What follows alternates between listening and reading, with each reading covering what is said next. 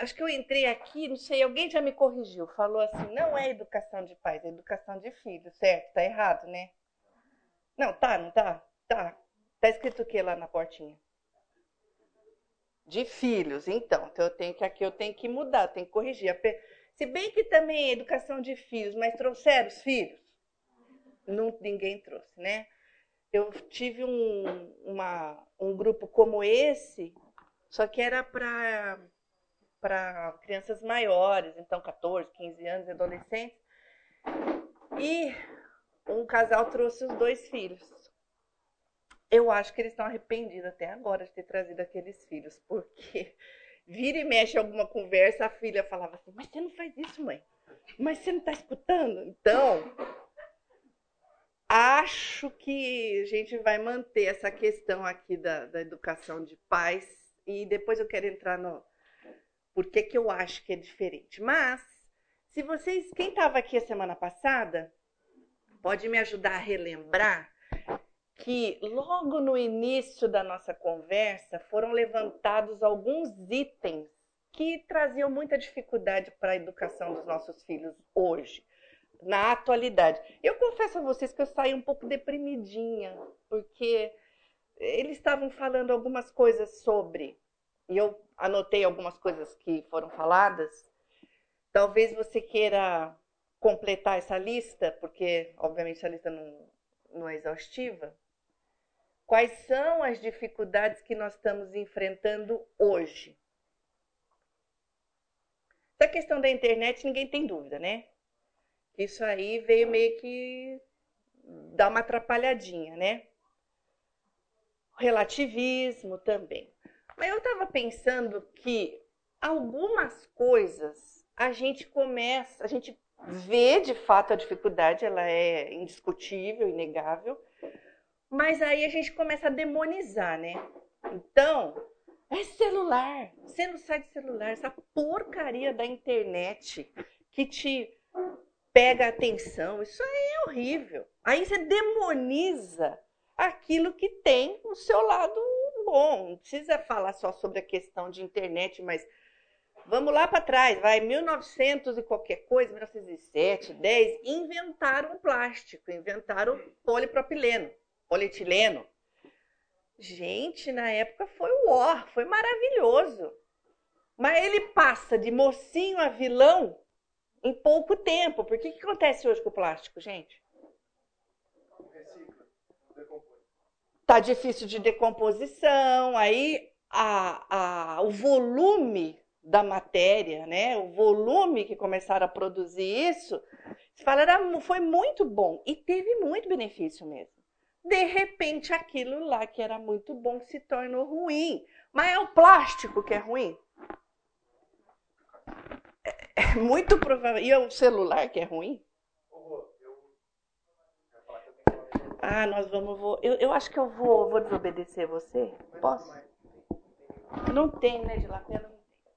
Eu não vim na aula passada, me perdoe. Mas uma, uma coisa que eu achei muito interessante nessa passada rápida que você deu tudo que tem lá são coisas externas. Que, que a gente pode usar de desculpa e falar: nossa, isso não está no meu controle. É o mundo. Ah, é o celular. Ah, é o feminismo. Ninguém colocou nada ali que é nosso problema.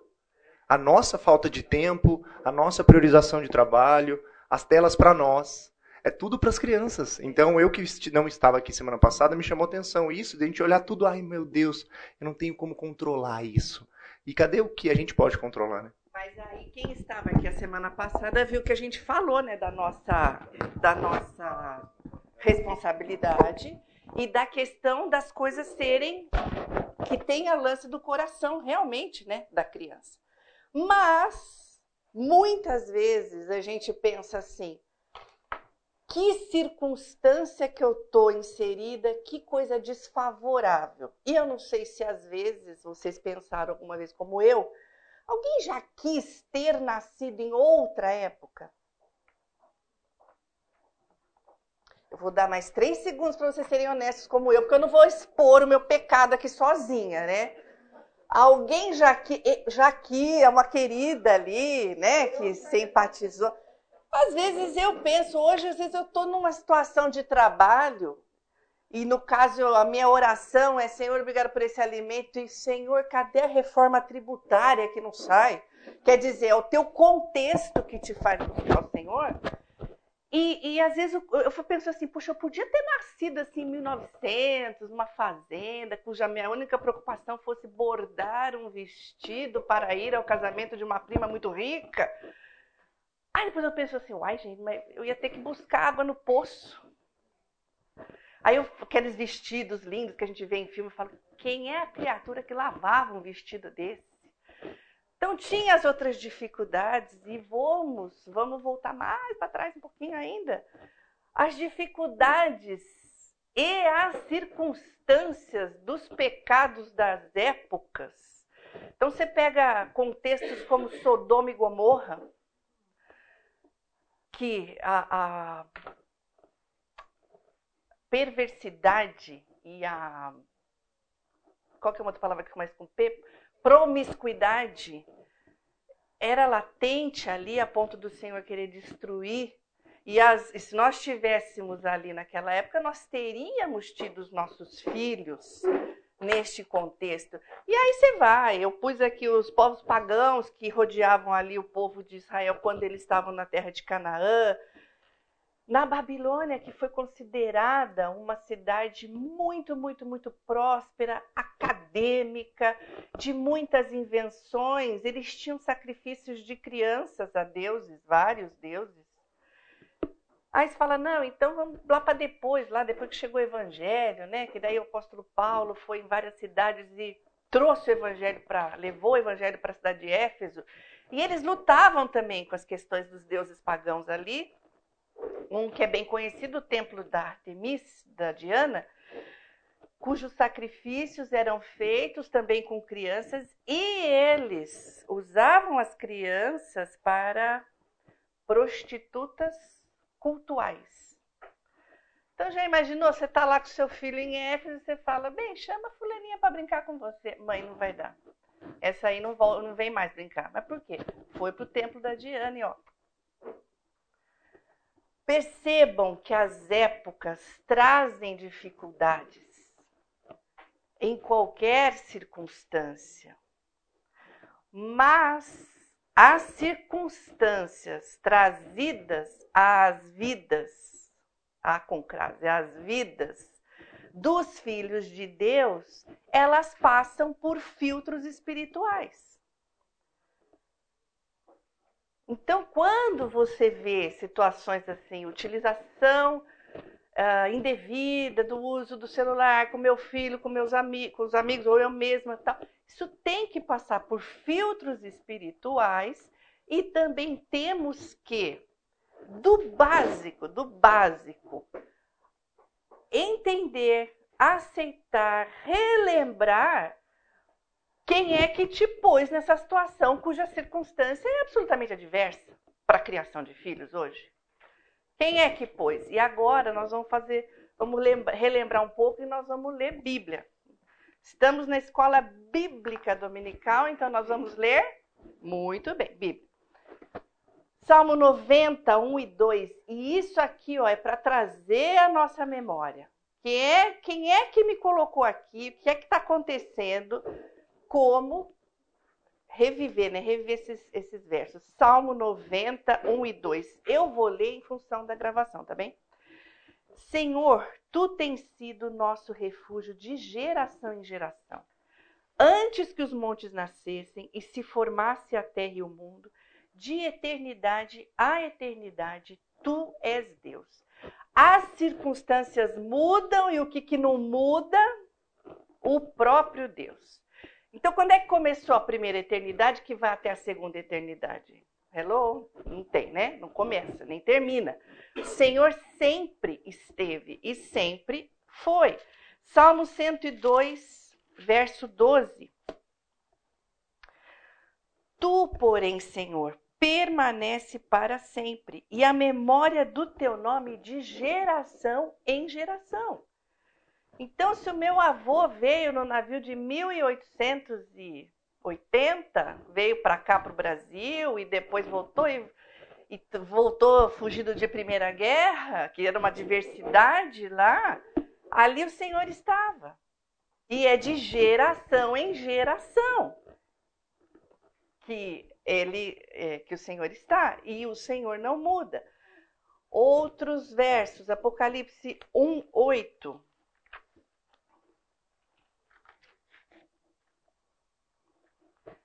Eu sou o Alfa e o Ômega, diz o Senhor Deus, aquele que é, que era e que há de vir, o Todo-Poderoso. Hebreus 13, 8.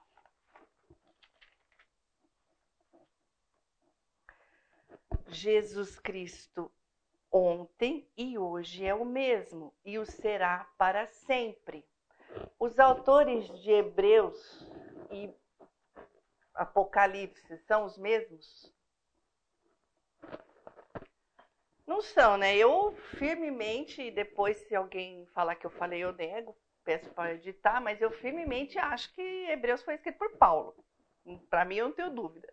Mas tem um bando de discussão de um bando de teólogos que fala que talvez não. Mas a questão é dessa unidade entre os dois.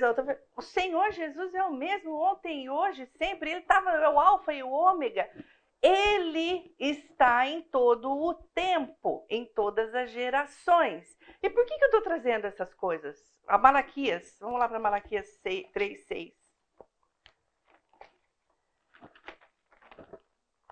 Eu, em geral, não costumo marcar a Bíblia, mas como eu sei que vocês estão tudo nos devices aí, vocês são bem mais rápidos do que eu, e eu ia, ia ficar só virando página, né? Então eu marquei aqui. Malaquias 3, 16, diz os. Eu falei 3, 6, muito também, tá todo mundo prestando atenção. Malaquias 6, 3 diz: Porque eu, o Senhor, não mudo. Por isso vós, ó filhos de Jacó, não sois consumidos. E aqui o contexto é que ele está dando uma baita bronca nos filhos de, de Jacó, no caso Israel, pela questão da deles terem virado as costas para o Senhor, mas ele falou: Eu sou igual, eu vou manter a minha promessa com vocês, a minha aliança. E vocês não são consumidos porque na minha aliança inclui-se misericórdia e graça. Tem uma outra versão aí na é a NVI. O que, que ela fala quando fala Deus não muda? Eu não mudo. NVI, não mudo.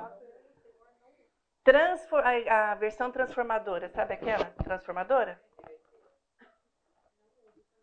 Ai, que bacana. Nenhum muda. Senhor não muda. Inclusive, não se preocupem, em hebraico é não muda. Eu não troco a minha forma. O que, que isso tem a ver com a nossa questão hoje?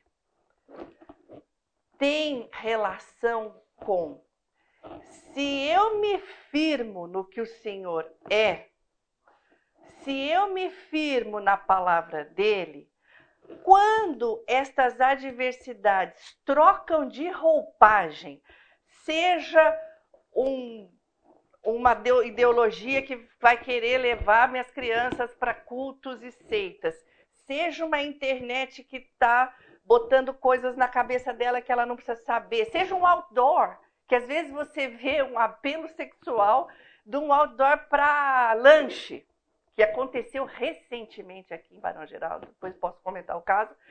Seja o que for, onde é que nós estamos firmados para encarar isso? Nesse Deus que não muda, nessa palavra que não muda, nesta firmeza. É isso que eu preciso me firmar. Então, com base nisso, nós vamos começar, porque só foi a introdução, nós vamos orar, né?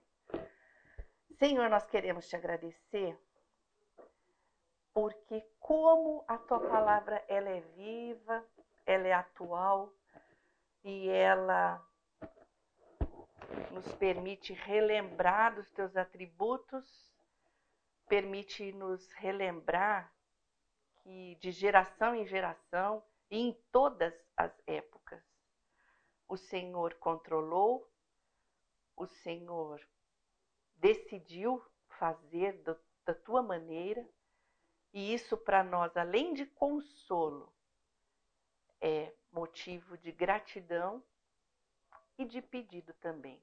Nos firma, Senhor, na tua palavra. É a minha oração em nome de Jesus. Orando, eu me lembrei de um outro verso, Salmo 115.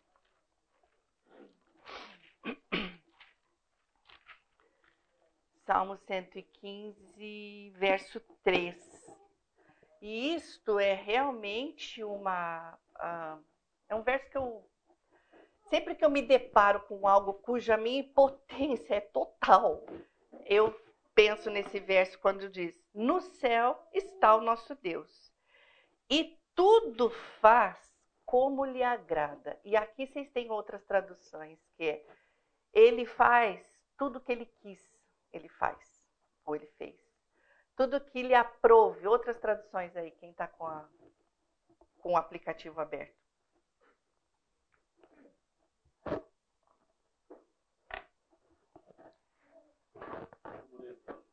Como ele deseja, ele faz, né?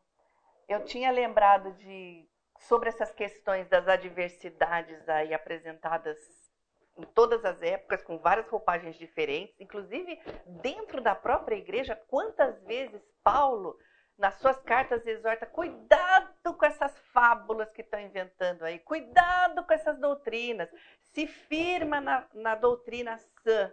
Ou seja, não fica olhando para aquilo, vai porque é firme. E eu me lembrei que nós tínhamos um grupo de jovens casais, eles não tinham filhos, o, o, o grupo tinha essa característica, e a gente fazia várias, vários estudos sobre família e relacionamento.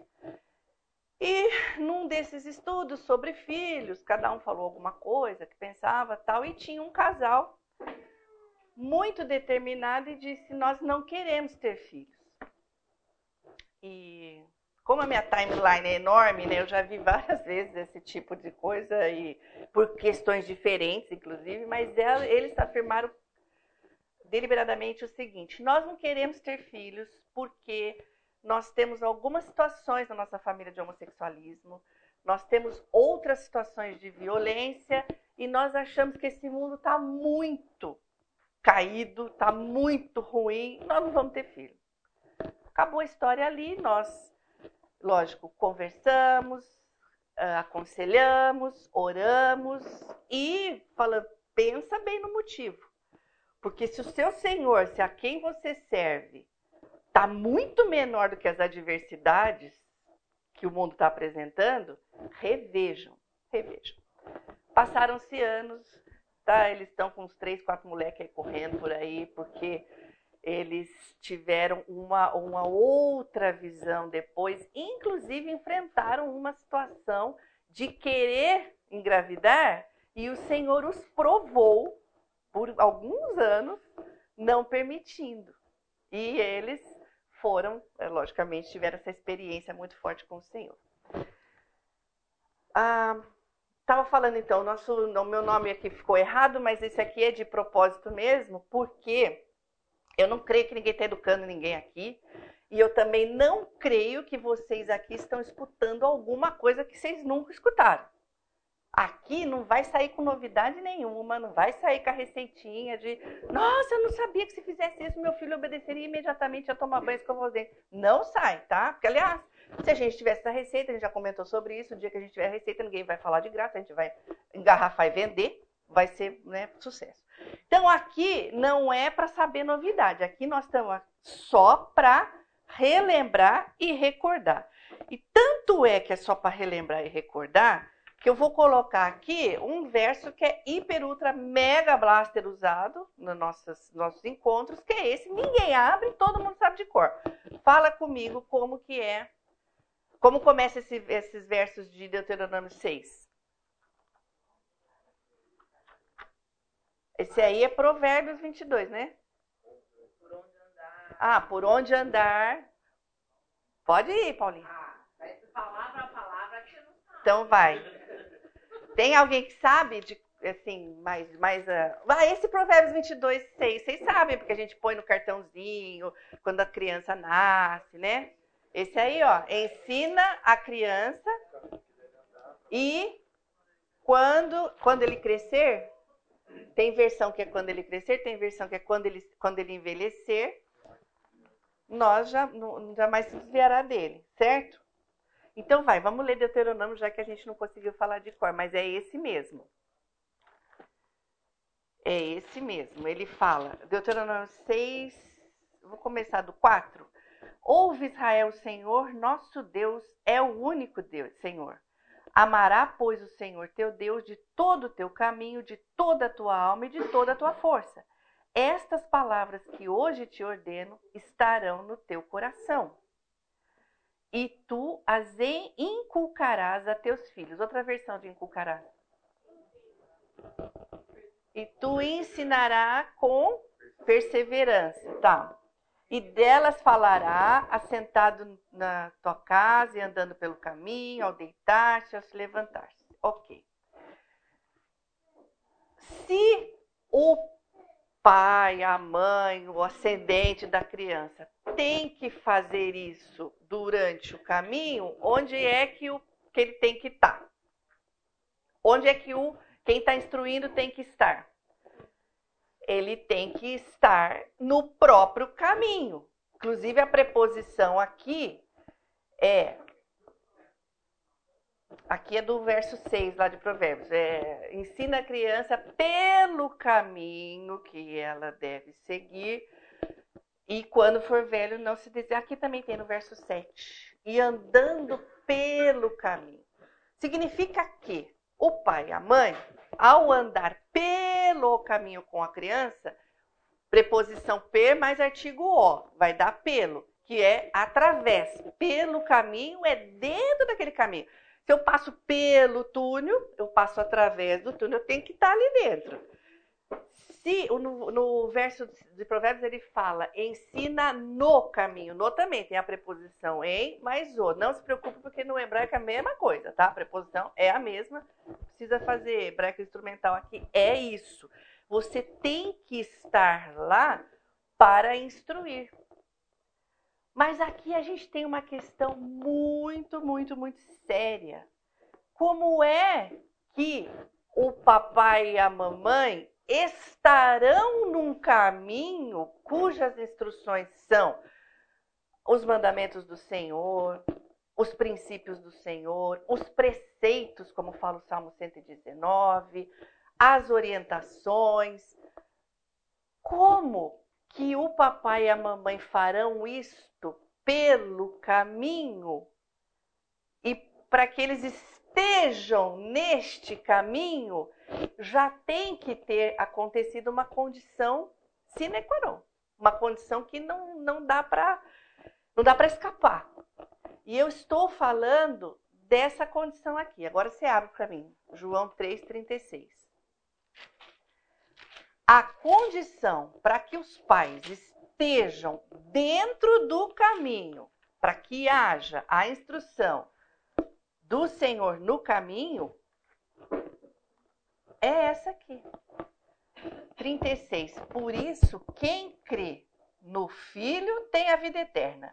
O que todavia se mantém rebelde contra o Filho não verá a vida, mas sobre ele permanece a ira de Deus. Então, nossa conversa começa com os adultos, com os pais.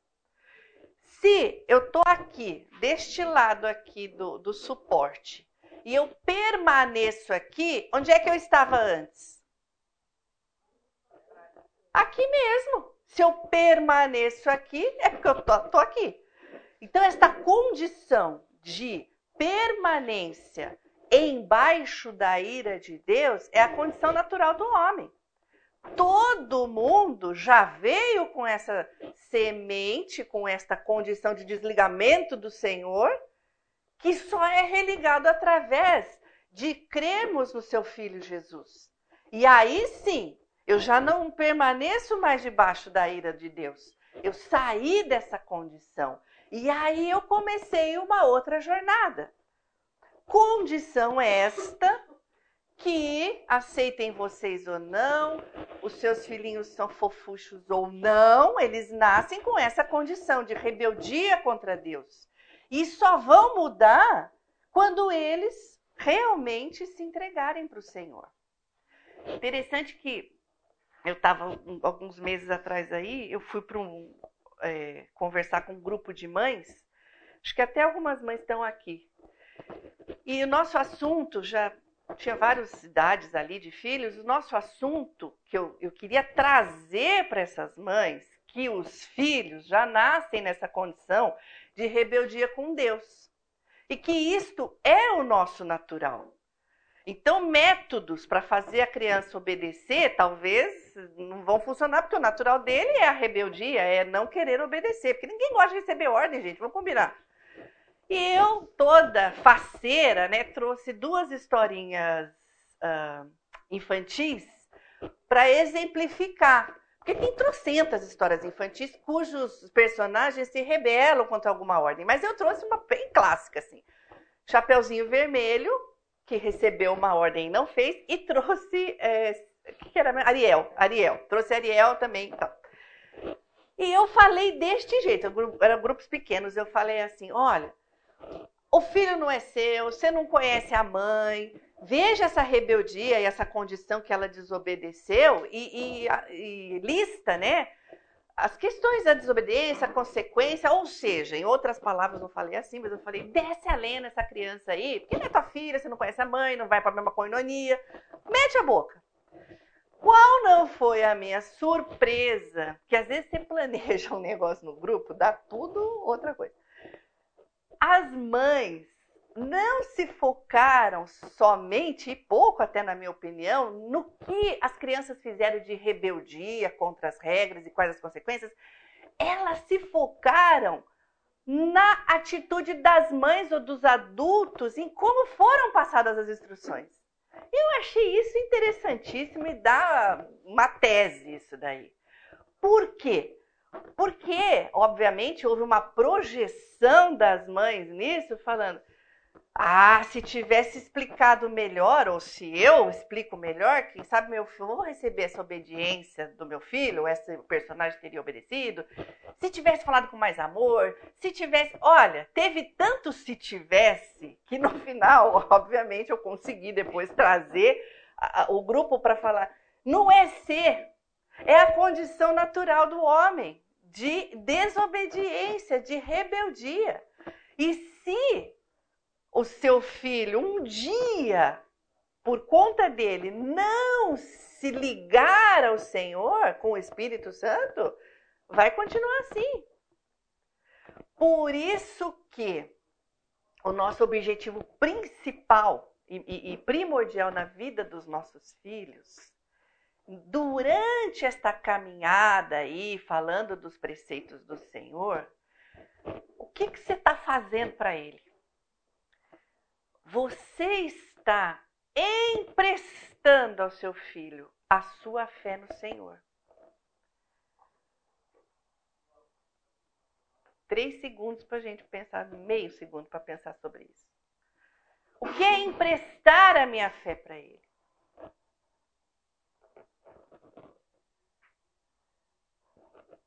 Eu tenho atitudes que eu estou tendo em ligação ao meu Deus e estou passando essas, esses uh, ensinamentos a ele, e ele vai ter que confiar na minha fé que eu tenho no Senhor.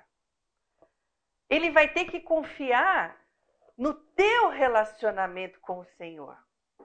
Por isso que muitas, uh, muitas orações no passado era Senhor Deus de Abraão, Isaac e Jacó eles receberam esta fé, eles receberam esta aliança dos patriarcas, dos pais. No caso aqui, vários outros usaram esta expressão.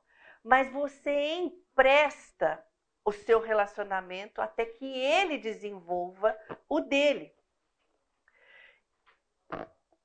Comentários? Questões, angústias? Maravilha. Efésios, vamos para Efésios 2, que também conta isso, ou ele fala da nossa situação, ali ele está falando para pessoas que saíram desta situação do, de morte espiritual, e ele fala. Antes ele descreve tudo que eles faziam, e no 4 ele fala, mas Deus, sendo rico em misericórdia, por causa do grande amor com que nos amou, e estando nós mortos em nossos delitos, nos deu vida juntamente com Cristo, pois pela graça sois salvos. O que eu quero dizer aqui, meus lindos, é que não adianta o melhor discurso do mundo com os seus filhos. Se você ainda não está nesta condição de ter sido alcançado pela graça, nós vamos ficar aqui recitando um bando de conselhos, provérbios, comportamentos, atitudes muito boas, mas não é de dentro para fora. É, um, é, é, é como se você adestrasse as pessoas e elas vão se comportar bem, porque está cheio de gente que se comporta bem na, na sociedade, mas não saiu da condição inicial, que era o desligamento com o Senhor. E depois que isso acontece, Efésios 5:8 ele fala: Pois outrora éreis trevas, porém agora sois luz no Senhor. Andai como filhos da luz. Dá para mim uma outra versão de éreis trevas? Eu tô com a porque outrora vocês estavam mergulhados na escuridão. Mas agora andem como filhos da luz. E volta umas páginas aí, sobe um pouco aí o seu dedo na tela e vão para Gálatas 5, 25.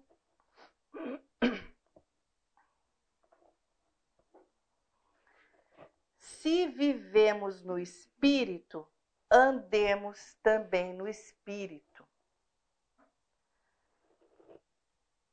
E tem uma outra versão que fala: se vivemos. Ah, não, se, é vivam, vivam. Ok, vivam na luz, vivam no espírito. E aqui a questão é: que hora que a gente vive? Que hora que a gente respira, gente? Então é essa, voltando lá para Deuteronômio, é essa instrução. É o tempo todo. É o tempo todo. Mas tem que viver. E tem que viver o quê? Alguma coisa que é real para você. Senão, senão isso não, não, não, não produz o resultado que o Senhor quer. Por isso que eu falei que isso aqui é de fato uma revisão, porque aqui ninguém está vendo nada muito novo, certo? Deixa eu ir aí, deixa eu ir aí. Eu não entendi, é, desculpa. A Silvana ela é professora e é ótimo, porque ela faz a gente, desculpa minha lerdeza, mas eu estou tentando entender ainda. Qual era o problema que você abordou com as mães? O que, que você estava tentando passar? E qual, qual que foi o problema com a resposta dela? Foi porque elas focaram no. Porque elas focaram que elas estavam justificando o, a, a, atitude dos filhos e, e dizendo que não explicaram bem? Foi isso? Tinha gente aqui que estava lá, né? Quer falar? Peraí, peraí que eu chego aí. Gente, dá para ligar alguma coisa? O ar, né? Eu, eu acho que o motivo foi que a gente colocou culpa na nossa falha. Na nossa falha de instrução. Por isso que eles não seguiram o caminho correto. Por exemplo, o meu caso foi pegar a história do Chapeuzinho Vermelho. Então a gente colocou que nós não instruímos direito, que ele tinha que andar por aquele caminho, que essa instrução não foi bem enfatizada, que a gente não conduziu ele pelo caminho e não focou na falha do coração, porque a gente podia instruir mil vezes. Ele poderia desviar no meio do caminho, porque é o coração pecador da criança, né? Então, é, Eu, é, foi o foco da resposta, mas a meu objetivo realmente era mostrar que isso acontece pela condição humana, que ela é, queiramos ou não, nós somos rebeldes. Agora, isso. Sim, e significa que ah, já é rebelde, então lá que se lasque, né? Não vou nem uh, aconselhar, nem vou perder meu tempo. Não, não é isso. Mas, mas, para que. Cons... Bom, primeiro tem que ter de fato essa visão. Eu estou trabalhando, eu estou batalhando, a, a, a, o moldezinho do coraçãozinho do meu filho, ele tem a condição de rebeldia, então não é para a gente super surpreender. Mas também não é porque é normal que eu vou dar asas para o negócio acontecer. Ah, tá bom, tudo bem, não tem problema nenhum. Mas aí o que aconteceu, que eu disse que só depois eu consegui retomar, é porque de fato houve essa cobrança. E eu sei que muitos de nós, nós nos cobramos mesmo. Por que, que ele não obedeceu? Ah, porque eu não falei direito. Nanana. Ou então, aí você começa também a entrar na questão da permissividade, né? Ah, se eu tivesse, se isso, se aquilo. E na verdade a gente estava tratando de raiz, de coração. Rosana, é, eu acho que isso é, é muito interessante porque mostra um pouco como a gente tem se deixado influenciar pela visão que o mundo está trazendo para nós de que o mau comportamento dos nossos filhos ele é decorrente da nossa falha em como sociedade, como família, em acolher, em amar, em ter empatia. Então, eu estou tendo muito problema na escola da minha filha com isso. O mau comportamento das crianças é visto assim: vamos trazer para dentro, vamos particular, acolher, amar, porque ela se comporta mal porque o ambiente não é favorável. A gente tem que mudar o ambiente porque a criança vai querer se comportar bem. Então a gente traz para nós a responsabilidade de favorecer o ambiente, tudo em volta tem que estar em condições perfeitas, né, de temperatura e pressão para que elas obedeçam. E é isso que a sociedade diz para nós hoje. E a verdade é que elas são pecadoras. O pecado está dentro dela. A obediência não é né? É a Deus. Então, por isso que, como eu iniciei, todas as questões do Filho de Deus passam por filtros espirituais. Rapidamente, então, é, vou me apresentar, porque cobraram aqui que a gente tem que se apresentar, porque afinal de contas a gente é freelance aqui no, no Ministério da, da Educação, então não é sempre que a gente está aqui. É, eu estou nessa comunidade já desde que comecei a namorar meu primeiro marido, Isaac. Gente, é o primeiro, certo? E único, mas é o primeiro. O Isaac, então, nós estamos aqui desde de sempre, desde muito tempo. Ah, e essa é a nossa família. Mas é, a gente sempre gosta de mostrar uma fotinha da família toda bonitinha, né? É, é o Isaac, eu, meu filho, nosso filho Natan, sua esposa Juliane, Rebeca, nossa filha, e o meu genro, nosso genro Daniel.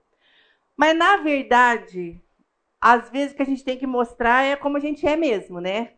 Tipo, eu fazendo coisa nada a ver com a foto, Isaac conversando, sempre conversando com alguém, meu genro falando o que é que eu estou fazendo nessa família, eu não consigo sair, dez anos que eu estou aqui.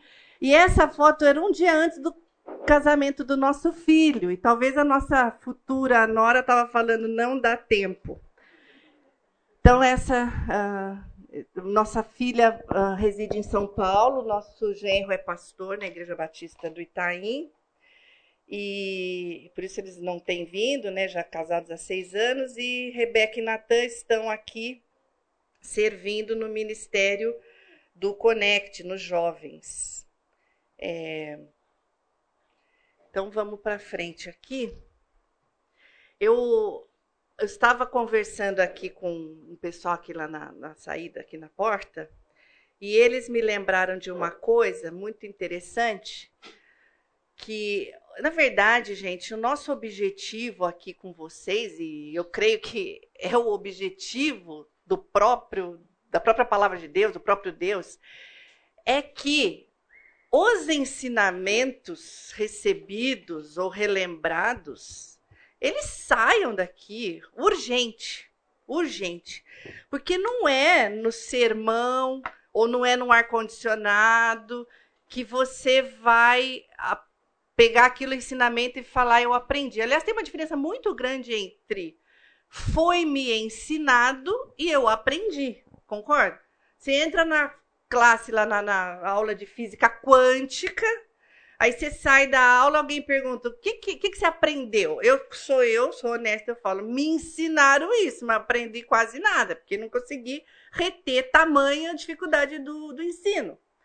Então, nosso objetivo é que relembrar a palavra seja viva para você fora dos das condições tão gostosinhas que é o ensino dentro de uma classe ou dentro de um templo. E aí, com essa conversa que eu estava tendo aqui na, na, na porta, eu me lembrei de algo que foi muito real e de aprendizado para mim, que eu levo agora para o resto da vida. Tropeço às vezes, mas está mais vivo na minha cabeça, que foi o seguinte. Eu não eu odeio ir para supermercado, não gosto. Eu, eu entro rapidinho, pego rápido e saio voando. E o Isaac, meu marido, ele nunca também vai comigo.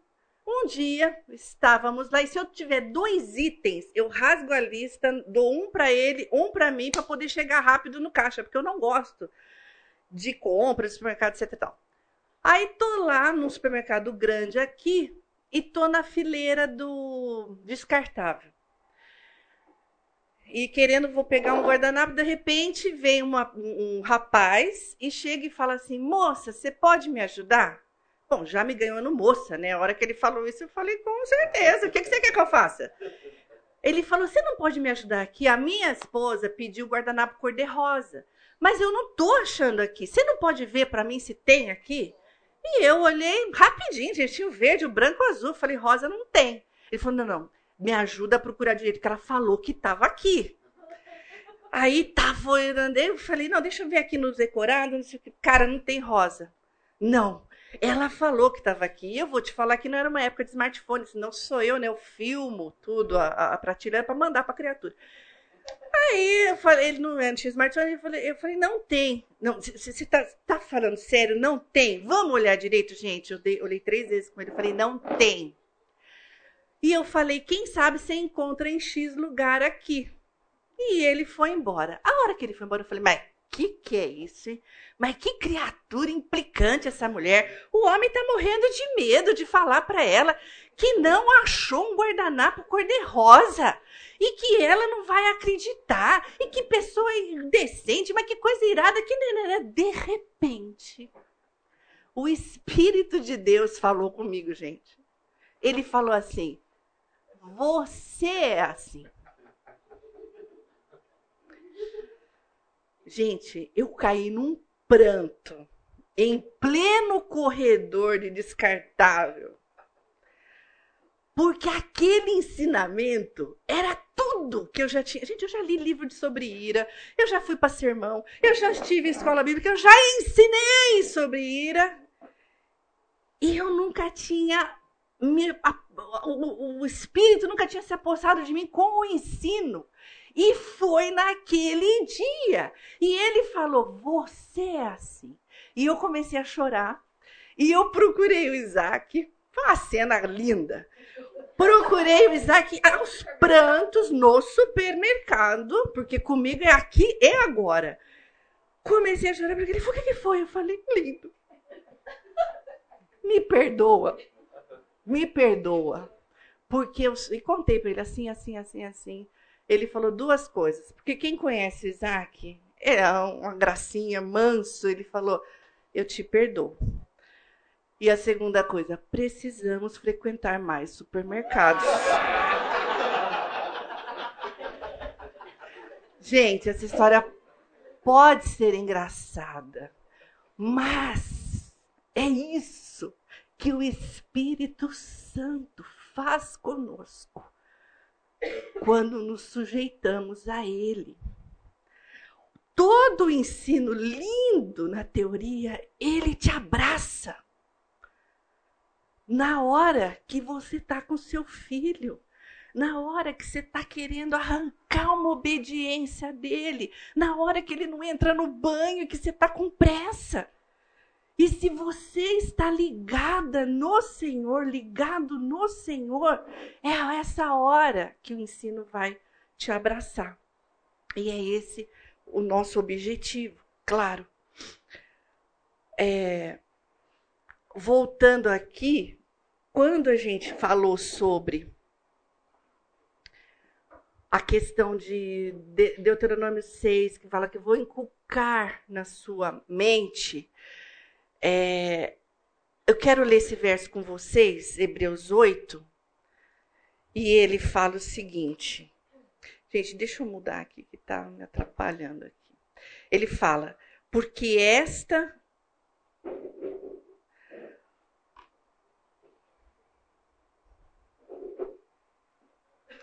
Porque esta é a aliança, diz o Senhor. Imprimirei as minhas leis na mente deles e as inscreverei sobre o seu coração.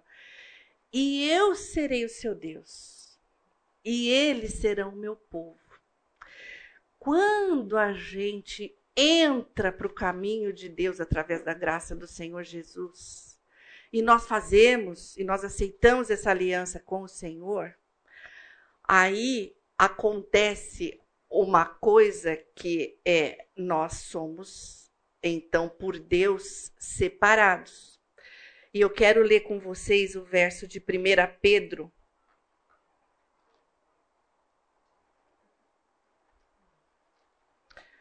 Primeira Pedro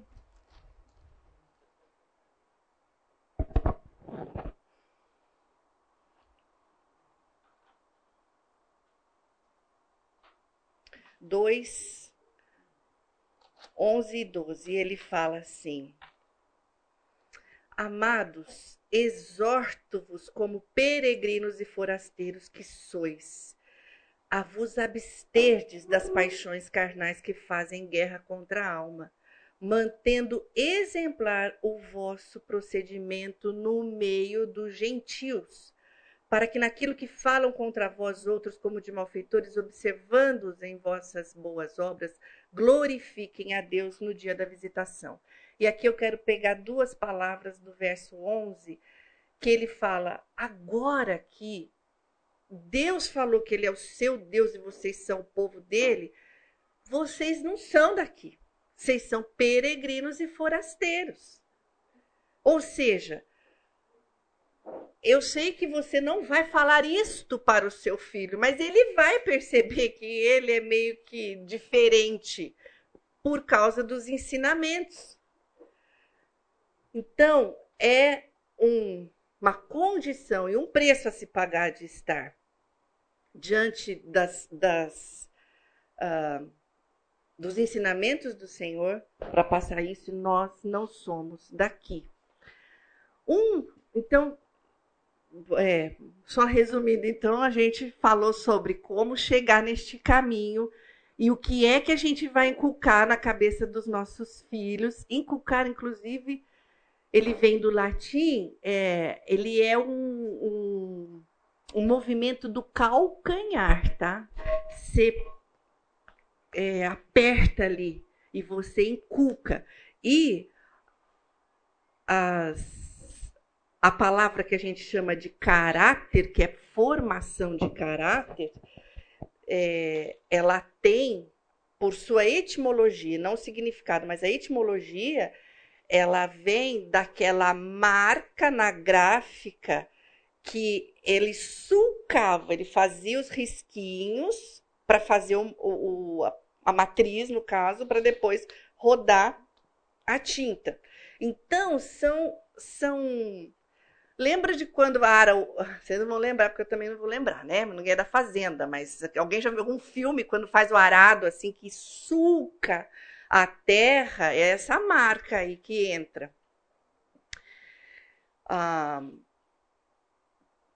e então é, o que a gente vai inculcar para eles, então, então são os mandamentos do Senhor, os, os preceitos do Senhor e uma coisa que começa muito diferente do próprio mundo, do que a gente tem ouvido, é a questão da autoridade que vem do próprio Deus para os pais. E a gente já viu algumas coisas uh, sobre isso na semana passada, mas trazendo os nossos versos de quem é Deus e quem te investiu de autoridade, meu conselho é que se abrace esta função. E abrace urgente.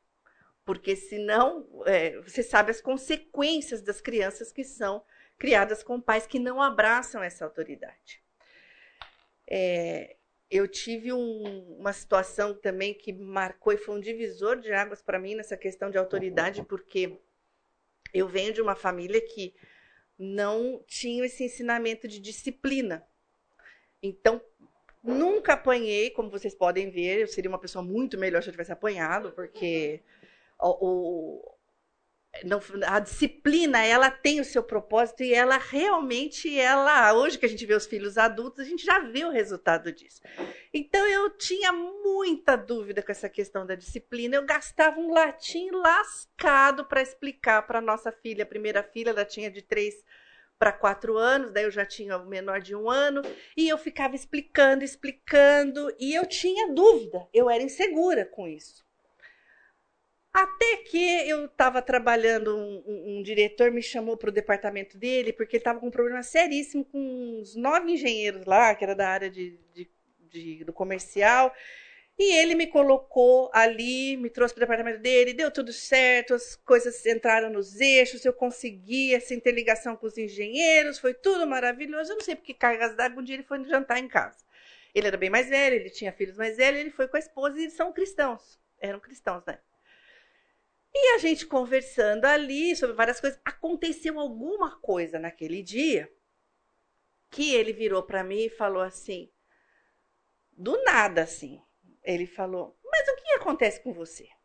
Você dá conta de 11 marmanjos e você não dá conta dessa menina de 4 anos? Não, pensa, né? Eu quis me afogar na jarra de suco, porque era uma situação. Ele estava falando para o meu bem. Ele, ele expôs a minha, né, minha fragilidade ali e eu. Bom, conversamos, etc. Mas aquilo marcou, marcou a minha vida, porque talvez eu precisasse de alguém que observasse uma situação. E aí vai uma dica para vocês: você está observando uma situação com algum colega, alguma amiga, alguma irmã em Cristo, algum irmão? Fala para ele, fala para ele, olha, o que, que você está precisando estudar sobre a autoridade que o Senhor te investiu, porque é dele que vem isso. Para que você desempenhe melhor, porque está acontecendo alguma coisa na sua casa. Então, ele observou e ele fez isso comigo na época. E realmente mudou, mudou minha vida aquilo. Ah, essa questão de exigir obediência nessa fase e aplicar as devidas consequências em caso de negativa. Alguém tem dúvida sobre isso? Nós não temos dúvida do que a gente tem que fazer. Em geral, a gente tem dúvida de como fazer, na hora, certo? Mas aí a palavra de Deus está cheia de conselhos e a gente tem que se pegar no Senhor. E eu quero contar essa, esse episódio aqui. No ano de 2013 aconteceu. Uh, talvez eu vou contar o que aconteceu antes. É, o pastor John Piper, ele escreveu esse artigo em função de uma situação que ele passou dentro de um voo.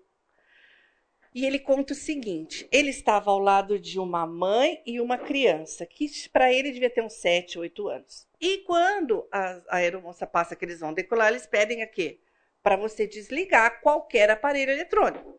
Então ela passou uma vez, a criança estava com um tablet e falou: pode desligar o aparelho eletrônico. Aí eles não desligaram. Ela não desligou. Aí passou de novo. Mãe, por favor, pede para ele desligar. Pediu de novo, não desligou. E o pastor assim, olhando, né? Acho que ele pensou, ah, isso aqui vai ser muito interessante esse voo, né? Pediu a terceira vez, não.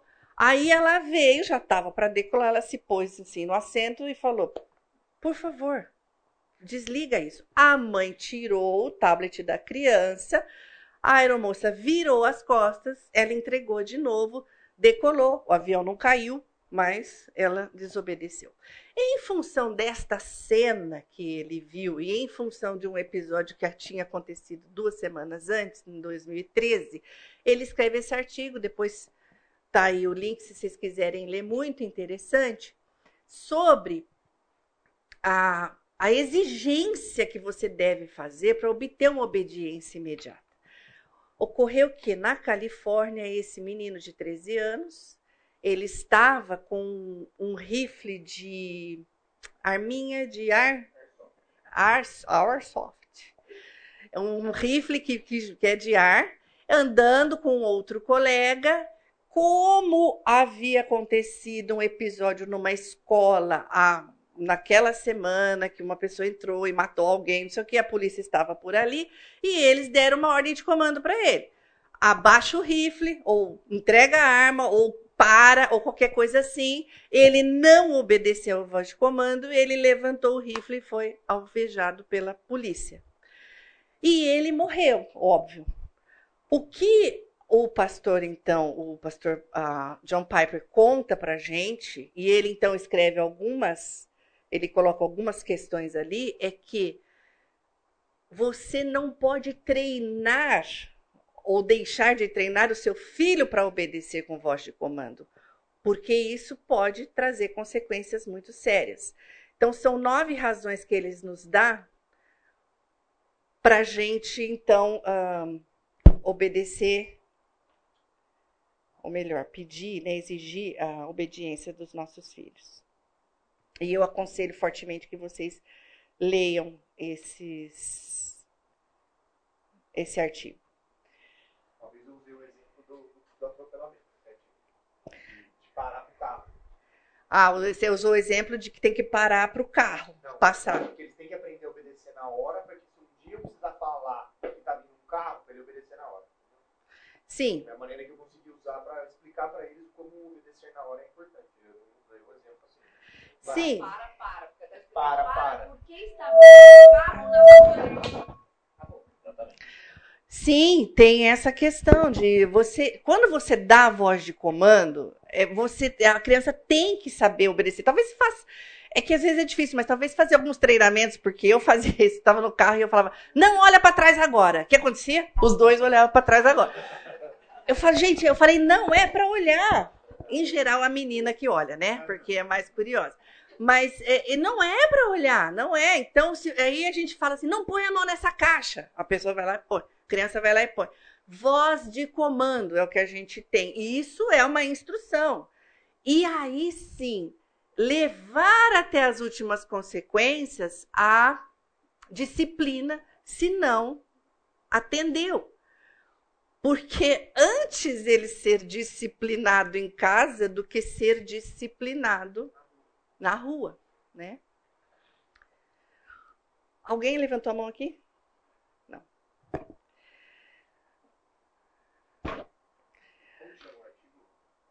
O artigo nove razões nove razões nove razões para exigir a obediência de seus filhos.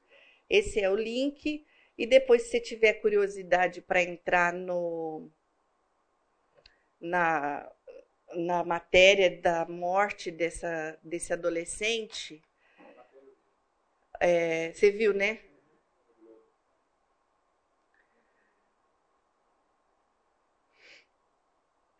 Exatamente, saiu no Globo esse daí. Então, é, realmente isso é, é um alerta para gente. E eu estava falando sobre a questão de inculcar e a gente, a primeira, uma das primeiras coisas que a gente começa a ensinar para os nossos filhos, no caso, são os mandamentos do Senhor. E estes mandamentos, eles não são, é difícil, você não vai sentar com a criança e explicar ou detalhar ou trazer a parte teológica sobre o uh, não terá deuses além de ti. Como é que é o nosso ensinamento com crianças nessa idade, gente? Pode falar agora. Agora é para falar. Eu não estou podendo sair daqui. Como que é esse ensinamento? A gente já falou que é para viver, que é para andar, então é na prática, né? Você chega, a criança chega em casa, seu filho tem, sei lá, seis anos. Ele chega da escola e ele levou dois carrinhos. Ele apareceu com quatro carrinhos. E você pergunta, ah, que, né, filho, que bonitinho, tá? Você não chega e fala assim, não furtarás, não roubarás. Não, você já vai conversando. O que aconteceu com esse carrinho? Ah, mãe, é do fulaninho, tal. Filho, mas é, ele sabe que você pegou? Não, mãe, ele tem um monte. Ele nem vai ligar que eu peguei, ele tem um monte, ele levou vários carrinhos. Tá, mas você explicou, você não, não, não. Aí você vai dentro do registro de linguagem dele, mostrando o que ele fez, mostrando que não era para fazer, mostrando que era para fazer, e é assim que você vai passando estes ensinamentos, certo? Eu me lembro de uma ocasião que. Depois a gente, eu quero fazer uma dinâmica aqui sobre as questões do, do, do ensino dos, dos mandamentos, mas só para contar. Nós, eu e meu marido, fomos a dar aula para crianças de 4 anos. Era uma época que não tinha treinamento de semear, só para, em minha defesa, não tinha treinamento de semear. Fomos, inclusive, foi uma experiência muito interessante, porque ficamos um ano inteiro com, a, com essa classe de, de quatro anos. E era justamente, um dia tinha o ensinamento dos dez mandamentos. E como já fazia tempo que eu não tinha criancinha pequena em casa, até eu falei, como é que eu vou falar dos dez mandamentos? Daí eu cheguei, eu, e em geral você puxa da criança que ela conhece para você acrescentar um pouco de conhecimento. Porque senão você, se você falar algo que ela nem reconhece, fica uma coisa muito uh, aberta, né? Então eu falei, gente, você sabe o que é mandamento? Não, não sei. Você, na sua casa tem regra? Todo mundo falou, não, em casa tem regra nenhuma. Não tem. Não, calma, tem regra. Por exemplo, se eu for almoçar na sua casa, eu posso sentar em cima da mesa e comer com a mão? Não, tia, não, tem que sentar na cadeira. Ah, tá, então tem regra, senta na cadeira. E se eu quiser pegar meu prato e levar lá pro, pro banheiro para comer lá? Não, tia, não pode. Bom, então tem regra. Então tem regra, ok, ok. Deus fez umas regras. Para quê? Para a gente viver melhor com Ele, melhor com as pessoas, com o papai, com a mamãe. E eu fui indo. De repente eu cheguei onde? Não adulterarás. Falei, o que eu vou falar não adulterarás? Mas porque também a gente tinha que cumprir o roteiro tinha que passar por todos. Falei, bom, não adulterarás é o seguinte, ó. Mamãe é casada com o papai? É. Mamãe é casada com o papai? É ele não pode namorar a mamãe do outro, não pode namorar a esposa do outro. Eles casaram, eles têm um, um acordo, que na época não sei o que eu falei que não era acordo, mas enfim, eles têm algum combinado. Eles combinaram, vai ficar junto, não é, tá, tá, tá. Passamos dez mandamentos, beleza, beleza. Duas semanas depois, tô lá no culto, me aborda uma senhora. Essa senhora já, bem mais velha que eu, já tinha muitos netos tal, e filhos adultos. Aí ela virou e falou assim, e ela tinha fama de ser meio brava. Então ela virou para mim e falou assim: Você que está dando aula lá para os quatro anos? Tem hora que, dependendo da abordagem, eu fiquei pensando, depende, né? Pensei em falar depende. Aí ela falou: Você que está dando? Eu falei, ah, sim, tá. É, minha neta está na sua classe. Ah, sei. E ela, no almoço de domingo, falou para a tia dela: Tia, você está adultando. E é ótimo porque você não estava lá. Não, eu já não sentia mais minha perna. Começou a amortecer meu lábio e eu olhei e falei, gente, se eu cair aqui, alguém pega, né? E ela falou exatamente o seguinte. É, essa tia, é, ela é, ela tem dois filhos, ela é divorciada e ela está namorando um rapaz que é divorciado, tem dois filhos. Então a minha netinha, vendo a situação, falou: vocês não estão fazendo a regra, isso está errado. E então essa senhora disse: muito bem, a palavra de Deus está sendo ensinada e a minha neta absorveu e de fato eles, é, embora divorciados, eles estão fazendo isso. Bom, não, depois que eu voltei do coma, eu. Mas o que que. E lógico, quase que eu falei para ela assim, então, eu não cheguei em Mateus 7 para falar do divórcio ainda com as crianças, por isso que ela falou isso. Não, não é o caso. O caso é o seguinte: é que. Uma, por isso, por que, que eu trouxe isso? Porque uma vez que nós não somos desse mundo, o Senhor fez um pacto conosco. Nós somos forasteiros e estrangeiros aqui. O nosso ensinamento vai ser estranho para o mundo e para quem faz as, as coisas. Mas o que, que nós temos que fazer? Nós temos que dar firmeza para os nossos filhos se comportarem como estranhos e como estrangeiros, sabendo que não é para ficar de é, bonzinho ou a, ter a aprovação da turma que, que ele está aqui. E aí é essa questão do, de, de ser uh, forasteiro e estrangeiro que eu queria falar. Uh, eu estou pensando aqui se a gente faz essa dinâmica agora, porque a gente tem 10 minutos, né? Mas acho que dá, dá tempo. Eu queria que vocês, em grupos pequenos, e por favor, misturem, lógico, os casais, se puder, um casal né, ir profundo tal.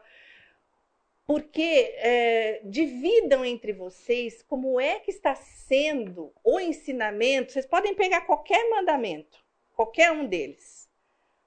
Ah, podem ir, talvez, para os não. Né? Tem gente que fala, ah, não pode falar não para criança, né? Deus faltou nessa aula, né? Porque olha quanto não. Como é que chama? Positiva lá? Educação positiva, né? Como, ou talvez contem algumas experiências que vocês têm e tiveram com os seus filhos, com o ensinamento dos mandamentos. É, eu estou pensando no tempo, mas vocês se reúnem assim, e do jeito que vocês estão reunidos, a gente vai puxar algumas, algumas coisas. Mas o meu intuito é que vocês troquem essas experiências. Assim, olha, eu tive experiência de ensinar determinado mandamento e a resposta dele foi isso, deu certo isso, isso aqui não deu de jeito nenhum, é para a gente conversar. Então, dá uma trocadinha aí de lugar ou uma, uma, uma redondinha assim, uma viradinha